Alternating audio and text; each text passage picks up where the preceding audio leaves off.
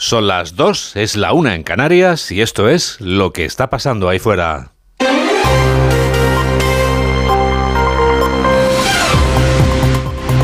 Onda Cero. Noticias fin de semana. Juan Diego Guerrero. Buenas tardes a todo el mundo. No olvidemos, ya que olvidar los delitos es lo que supone una amnistía. Eso es lo que pide una multitud congregada en Barcelona, la capital de la comunidad autónoma en la que viven los independentistas que exigen la amnistía para permitir la investidura de Pedro Sánchez. Simultáneamente, varios miles de españoles residentes en Bélgica se han congregado en Bruselas, la capital del país en el que vive confortablemente el expresidente a la fuga que detenta el poder de investir gracias a un mando a distancia.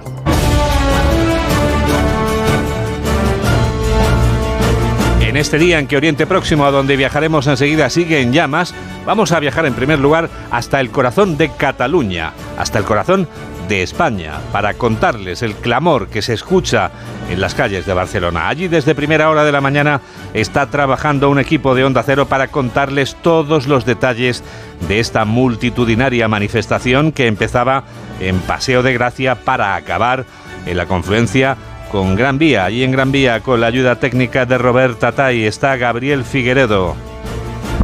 Pues el acto ha acabado hace unos minutos con el tema musical Resistiré del dúo dinámico y ese ha sido un poco el espíritu de esta manifestación que, como decíamos, ha finalizado ahora. La resistencia de esta mayoría silenciosa, cansada de las concesiones al independentismo y que hoy ha gritado en contra de la amnistía.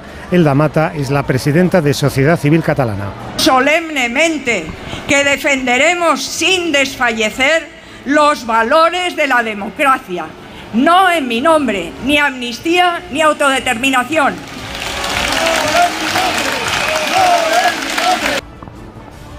En el escenario, además de otros miembros de Sociedad Civil Catalana, como la catedrática Teresa Freixas o también el vicepresidente de Sociedad Civil Catalana, Alex Mata, han participado también el exalcalde socialista de La Coruña, Francisco Vázquez, que ha asegurado que estamos en un momento en que estamos en el lado de la Constitución o en el lado, en el lado de los separatistas. También ha acusado en estos momentos a Pedro Sánchez de querer robar Cataluña a los catalanes. Una concentración con gritos en contra de la amnistía han asegurado que no es una ley de la convivencia, sino de la conveniencia de Pedro Sánchez para seguir en la Moncloa. En primera fila de la manifestación ha abierto paso la gente corriente de la sociedad civil, ya que Sociedad Civil Catalana es la convocante de la manifestación y junto a ellos, con la ayuda técnica de Roberta Tai, otro periodista de Onda Cero, Robert Calvo. Bajo un sol de justicia y soportando un calor intenso este domingo, cientos de miles de personas le acaban de decir eh, desde Barcelona a Pedro Sánchez que la amnistía es un atropello. Hemos hablado con algunos de los manifestantes que muestran su enfado por el hecho de que el presidente del gobierno en funciones vaya a perdonar a los líderes independentistas para lograr su investidura ya, ha hablado de amnistía y, se ha referido a la amnistía como un hecho de, conciliación y de... no, la amnistía es algo ilegal que no está previsto en la Constitución, los indultos generales están prohibidos, por tanto una amnistía general con más razón está prohibida. Esto es un ataque frontal al Estado de Derecho. Hoy domingo, sin duda, el constitucionalismo se ha reivindicado en la capital de Cataluña. A esta hora empiezan a moverse esos cientos de miles de personas que estaban en este paseo de gracia y que suponen ahora una riada calle abajo. Con esta demostración de fuerza también se demuestra el músculo del constitucionalismo en Cataluña a cuatro días del 12 de octubre. Detrás de la sociedad civil han caminado en la manifestación los políticos. El presidente del Partido Popular, Alberto Núñez Feijóo, ha caminado escoltado por presidentes autonómicos del PP como la madrileña Isabel Díaz Ayuso o el andaluz Juanma Moreno. El líder del PP acusa a Pedro Sánchez de vender la presidencia del gobierno a cambio de una decisión reaccionaria. Junto a Feijóo, con la ayuda técnica de Juan Carlos García, está Ismael Terriza junto a Fejó y a los centenares de personas que han intentado en esta calurosa mañana de domingo acercarse a saludar al líder del PP, protagonista fijo de una manifestación en la que no obstante ha pretendido permanecer en segundo plano y todo lo que ha tenido que decir lo subrayaba antes de iniciarse la marcha. Por ejemplo, ha dicho que se ha sumado como un ciudadano más preocupado por la deriva del gobierno en su venta de Cataluña a los independentistas, que no le preocupa que le vinculen con otros líderes aquí presentes, pues tiene muy claro lo que defiende que no es sino lo mismo que millones de españoles. Ni la dignidad de Cataluña está en venta, ni la presidencia del gobierno de España está en venta. En consecuencia, transacciones económicas no, igualdad ante la ley sí. Y nada tiene que ver con la igualdad elaborar códigos penales a la carta ni a día para comprar voluntades. En este caso, la voluntad de los siete diputados de Puigdemont. En este mismo sentido se ha expresado Isabel Díaz Ayuso, muy requerida también por los asistentes y por los micrófonos y que además todo redunda no solo en la ruptura de la convivencia, sino también en un deterioro institucional y en una pobreza absoluta que es en lo que al final nos van a asumir a todos, en un deterioro económico sin precedentes. Y todos se han acordado de los ausentes. El Partido Socialista, que es el que está negociando, decían, la dignidad de Cataluña, representante de una élite política que hace un código penal a la carta, una cacicada impropia de la democracia. Fijó Ayuso y otros dirigentes autonómicos como Jorge Azcón, Juanma Moreno o López Miras, quien ha sentenciado que Sánchez es la amenaza a la igualdad entre territorios, la igualdad entre españoles y que la mayoría social de este país está en contra de la amnistía. Los líderes de Vox y Ciudadanos también se han sumado a esta manifestación multitudinaria. Otro periodista de Onda Cero ha caminado junto a Santiago Abascal y Adrián Vázquez. Con la ayuda técnica de Ismael de la Parra tenemos a Gerard Sanz. Los dos han coincidido delante del edificio de la Pedrera a la hora de valorar tanto la movilización de hoy como sobre todo esta amnistía contra la que se ha protestado hoy. El líder de Vox, Santiago Bascal, aclamado al grito de presidente, hablaba de fechoría y de ataque al Estado de Derecho y aseguraba que Pedro Sánchez está practicando corrupción en las negociaciones con los independentistas. Quiere dar el perdón a otro político para obtener él el poder Estamos hablando de un político amnistiando a otro político a cambio de sus votos para permanecer en el poder. No hay una mayor imagen de corrupción posible. Es la imagen viva de la corrupción. Es la imagen del poder contra la ley y del poder contra el pueblo. En el año 2017 paramos el golpe de Estado perpetrado por la Generalidad golpista de Cataluña. Y en esta ocasión pararemos en los tribunales y en las calles el golpe que se pretende perpetrar desde el Palacio de la Moncloa.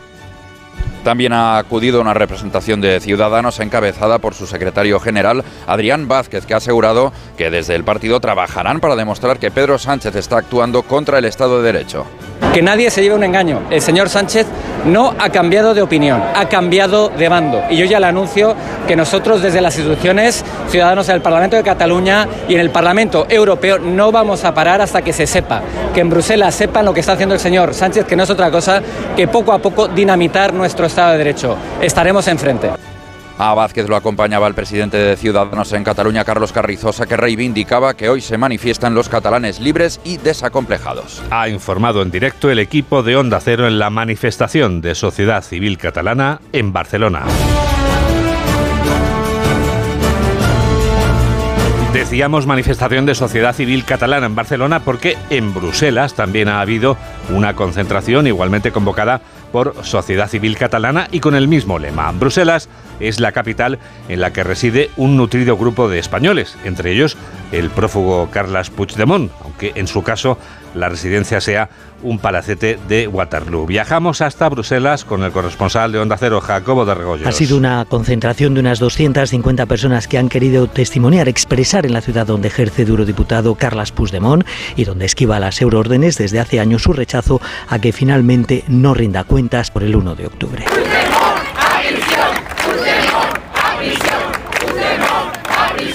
Mantenerse en silencio es siempre perverso. Y cuando uno siente en lo más profundo que se está cometiendo una injusticia, eh, se debe actuar. Es Javier Alcázar, uno de los participantes en esta concentración que ya se ha disuelto en la capital comunitaria. La convocatoria de Sociedad Civil Catalana en Barcelona es la manifestación de la que todo el mundo habla. El líder de los socialistas catalanes acaba de hablar en el municipio barcelonés de Castelnou de Vallès. Allí Salvador Illa ha asegurado que no hay que tener miedo y que hay que tener esperanza en el futuro. Illa ha acusado a Alberto Núñez Feijóo y Santiago Abascal de sembrar miedo y crispación. Carmen Sabido. El Partido Popular y la ultraderecha siempre van a la contra, dice Salvadorilla, que les acusa de tratar de sembrar el miedo con afirmaciones tan poderosas como que España se rompe. El líder socialista dice que hoy hemos vuelto a ver en Barcelona a Alberto Núñez Feijó de la manita de la ultraderecha. Pues vemos una vez más hoy a la derecha de la mano de la ultraderecha. A Feijó juntito de la mano con Abascal, para generar miedo. Se rompe España, dicen, para sembrar crispación. Y siempre, esto no falla nunca, siempre a la contra, siempre destruyendo, siempre a la contra incapaces de construir nada nuevo. En sintonía con ella, el ministro Félix Bolaños afirma que hoy en Barcelona se han manifestado partidos nostálgicos del enfrentamiento y ha recordado la incompetencia total con la que el Partido Popular de Rajoy gestionó, gestionó la situación en Cataluña. Salvadorilla no se sale del manual de la negociación y ha aprovechado hoy para criticar al gobierno catalán. Dice que no funciona y es un gobierno débil. Pere Aragonés, precisamente, el presidente catalán, ha opinado sobre la manifestación multitudinaria de Barcelona. El jefe del Ejecutivo catalán, que también es coordinador de Esquerra Republicana de Cataluña, anuncia que la amnistía será aprobada. La manifestación de hoy es la constatación de un fracaso, del fracaso de Feijó, de Ayuso y de Abascal, porque la amnistía va a salir adelante y porque Cataluña está enfocada para decidir su futuro en libertad para autodeterminarse libremente. Libremente hemos escuchado a unos y a otros aquí en Onda Cero cuando son las 2 y 11. Es la 1 y 11 en Canarias. Noticias fin de semana. Juan Diego Guerrero.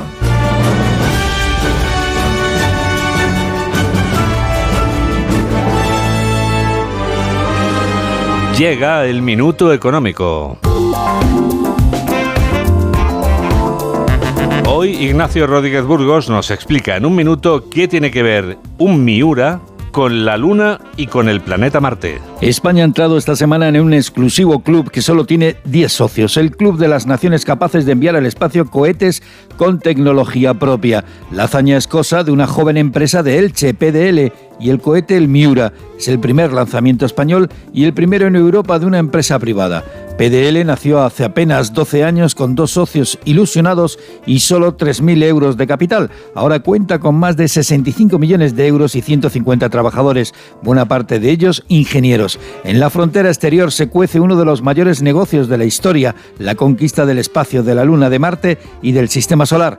Ahí está la carrera para llegar a las zonas lunares donde se sospecha que hay agua. Es el caso de India o de China, pero también está la carrera de las empresas privadas. Solo el negocio de los satélites de comunicaciones mueve unos 65.000 millones de euros al año según Morgan Stanley. En una década se va a duplicar. El negocio del lanzamiento de satélites se acerca a los 120.000 millones. Bank of America afirma que el espacio podría generar un billón y medio de dólares de facturación y que es lo suficientemente grande para que todo el mundo gane dinero. El Miura español busca su oportunidad en los lanzamientos suborbitales, pero es que a largo plazo está la búsqueda de recursos minerales y la colonización de la Luna y de Marte. Y estos sí que son palabras mayores. Palabras mayores parecen también este calor y estas temperaturas de este veranazo, como te gusta llamarlo, Mamen Rodríguez Astre, a semana nueva temperaturas nuevas o al veranazo no lo echan de un plumazo? Pues que va, Juan Diego. Vamos a seguir con muy buenas temperaturas hasta el miércoles con cielo azul, temperaturas altas y nada de lluvia. El frente que se espera llegará a el jueves y entrará por Galicia. Allí bajará significativamente el termómetro y recuperarán el paraguas para librarse de eso que a veces cae del cielo y que moja. ¿De la lluvia? La lluvia, sí. Vaya. Se va a regar también el Cantábrico y el noroeste. La lluvia se irá extendiendo y llegará al centro el viernes. El fin de semana, si la cosa no cambia, nos mojaremos todos. Parece que empezaremos, por tanto, en verano y que terminaremos en otoño. A ver si esta vez es verdad. A ver si es verdad, sí. No me acordaba cómo se llamaba eso que cae del cielo, la lluvia. Hay que ver, enseguida les damos la vuelta al mundo en 80 segundos. Hola familia, ¿qué tal? Soy Alberto Pereiro y yo también escucho noticias fin de semana de un acero con mi amigo Juan Diego Guerrero.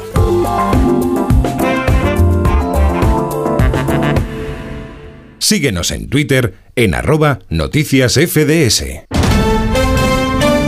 Es el momento del Foreign Affairs. Son las noticias del resto del mundo. ¿Dónde empezamos, Laura? En Oriente Próximo, por segundo día consecutivo, Juan Diego, y con Israel en estado de guerra tras el ataque sorpresa y sin precedentes de las Fuerzas Armadas de Hamas, que deja al menos 500 muertos y más de 1.000 heridos por el lanzamiento de más de 5.000 cohetes y la infiltración de grupos armados en el país, y con este sonido de sirenas repitiéndose en el sur del Estado israelí. Las milicias del grupo chií Hezbollah se han sumado al conflicto atacando posiciones israelíes en zonas fronterizas e Israel ha respondido con ataques aéreos mientras bombardea también instalaciones de Hamas en la franja de Gaza dentro de la operación Espada de Hierro que arroja ya un balance provisional Laura de al menos 313 palestinos muertos y 1.700 heridos. Una contundente y severa respuesta de Israel al sorpresivo ataque de Hamas durante la celebración de un festival de música cerca de la franja de Gaza donde también se secuestraron civiles. Tras hablar de guerra, el primer ministro israelí Benjamín Netanyahu ha seguido lanzando duras advertencias. Todos los lugares en los que jamás está desplegado, escondido y operando esa ciudad malvada la vamos a convertir en una isla de ruinas. Le digo a la gente de Gaza que abandone esos lugares ahora porque vamos a tomar medidas en todas partes.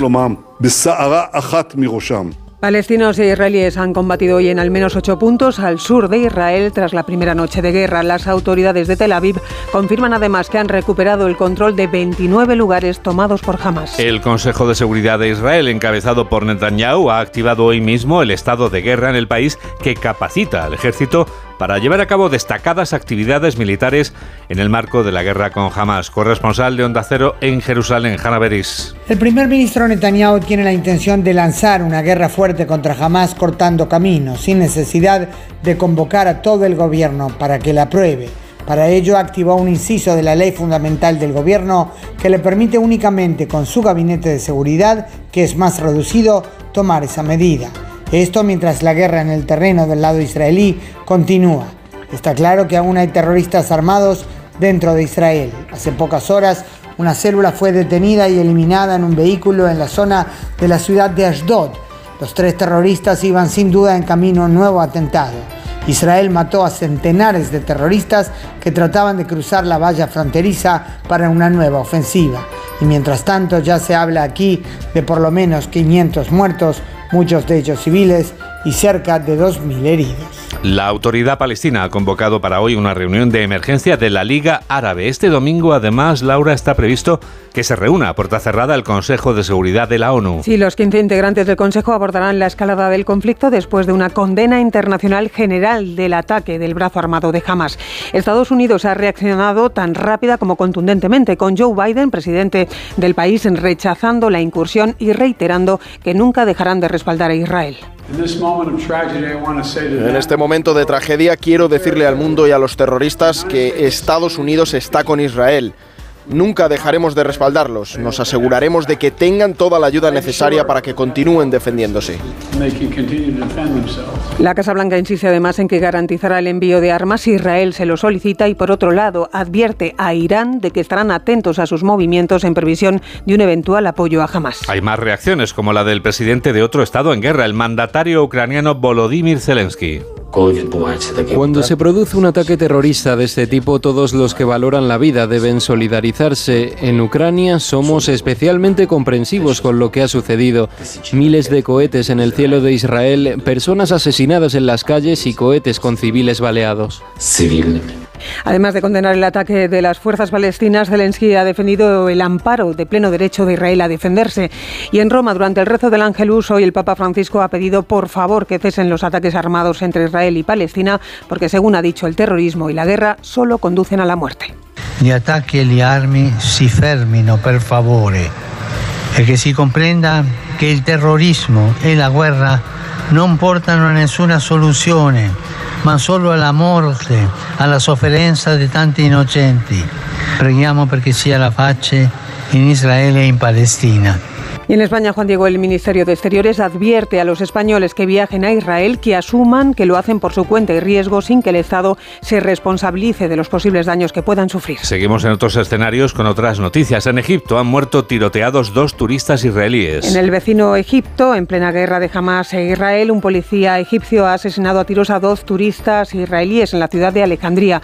En el suceso que está bajo investigación ha fallecido también un ciudadano egipcio y otro ha resultado herido. En Afganistán intentan sobreponerse a los devastadores efectos de los últimos terremotos de este fin de semana al oeste del país. El último balance de los temblores, 10 en total, dos de ellos de 6,3 grados de magnitud y las consecutivas réplicas que este pasado sábado sacudieron a la provincia de Herat, es de 2.500 fallecidos y 9.240 heridos. La mayoría de los afectados se encuentran en 13 aldeas de Zendejan, epicentro de los terremotos, con más de 1.300 viviendas destruidas. Noticia este domingo son también las elecciones generales que se celebran en Luxemburgo. 280.000 ciudadanos están llamados a votar en este estado, el séptimo país más pequeño de Europa, considerado también el más rico de la Unión Europea, para renovar la composición de su Parlamento, formado por 60 escaños. Parten como favoritos los conservadores del CSV, por delante de los socialdemócratas y de los liberales del PD, partido del actual primer ministro Xavier Bettel. Y cita destacada también en Liverpool. La insigne ciudad británica acoge desde hoy y hasta el miércoles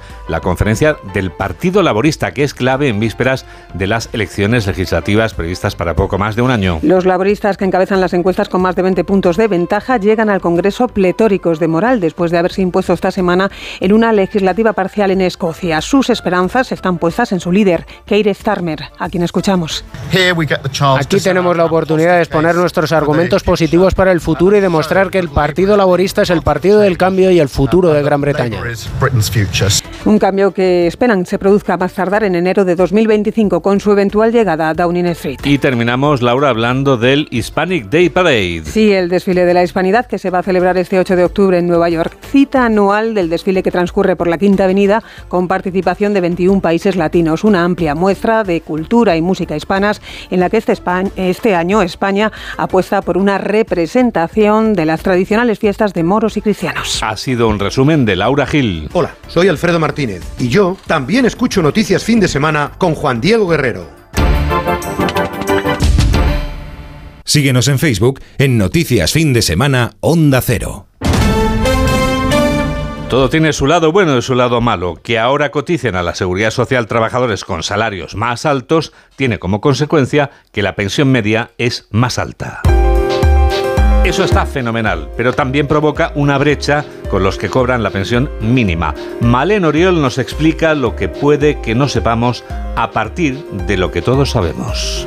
Todos sabemos que la pensión por jubilación se calcula según cuánto ha contribuido cada uno, aunque por ley se puede percibir un máximo y un mínimo.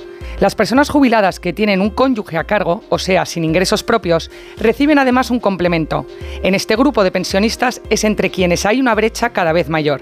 Los jubilados dados de alta en los últimos años han tenido salarios más elevados, aumentando así la cantidad de la pensión media, pero la cantidad mínima por ley no ha subido en proporción.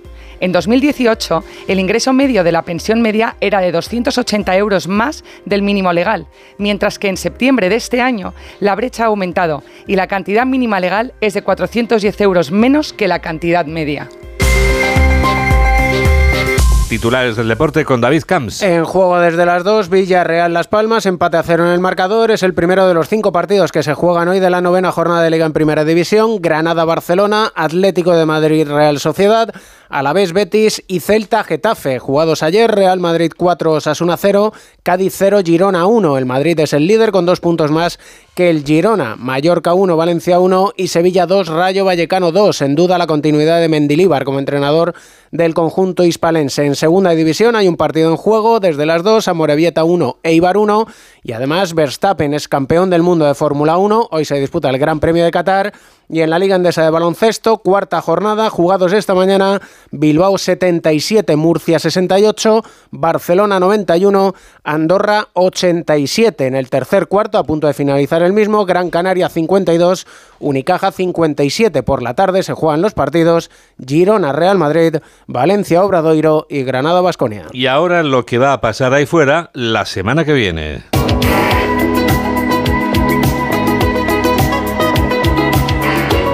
Ahora con Yolanda Ávila de Cans, las noticias del futuro. Un futuro que esta semana sigue marcado en la palabra investidura y en los contactos que mantendrá Pedro Sánchez. El presidente del Gobierno en funciones se reúne este lunes por la mañana con los sindicatos UGT y comisiones obreras, por la tarde con el líder del PP, Núñez Feijó, reuniones que mantendrá toda la semana y que cerrará el viernes con Bildu y con Junts per Cataluña. Será el martes cuando el Banco de España dé a conocer datos de ahorro de las familias del segundo trimestre del año y el viernes turno para el IPC, datos de la tasa de precios en septiembre, ya el dato adelantado anticipaba un repunte del 3,5%. Fuera de casa no vamos a poder perder de vista Israel y las reacciones de la comunidad internacional tras el nuevo conflicto desatado por Hamas, sin olvidar el jueves el desfile militar por el 12 de octubre, día de la fiesta nacional, y ya que celebramos JD, pues vamos a por nuestros días mundiales como siempre. El martes, Día Mundial de la Salud Mental, muy importante esta efeméride. El miércoles, Día Internacional de la Niña. El viernes, que ya será día 13, es el Día Internacional para la Reducción de los Desastres y también, mira, punta, ¿te gusta el huevo? Hombre, por supuesto. Pues el, el viernes, cómete un huevo, es el Día Mundial del Huevo. Puede ser de chocolate también. Por supuesto. Tú siempre pensando en lo mismo. En lo mismo. Hay que ver. Tú también escuchas este programa de noticias que produce Mamen Rodríguez Astre y que realiza José Luis López aquí en Onda Cero, en la radio. Noticias fin de semana. Juan Diego Guerrero. Hay que ver cómo pasa el tiempo. Nos despedimos ya con la canción que supuso el regreso a la música de Tina Turner al volver de sus infiernos en 1983. Hace ya 40 años, cuando aquí en España ya disfrutábamos de la recuperación de la democracia, podíamos describir de igual manera a como hacemos hoy esa sensación de las personas o los pueblos a los que no queremos perder, porque pese a todo lo que pueda separarnos, siempre será más poderoso todo lo que nos une.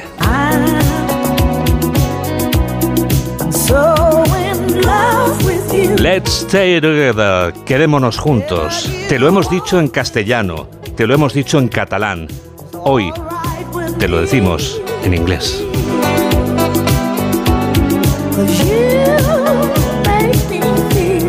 Gracias por estar a ese lado de la radio. Que la radio te acompañe. Adiós.